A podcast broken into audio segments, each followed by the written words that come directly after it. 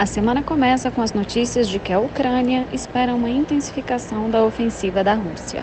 O presidente ucraniano disse ontem que as forças russas devem se mover para operações ainda maiores no leste do país.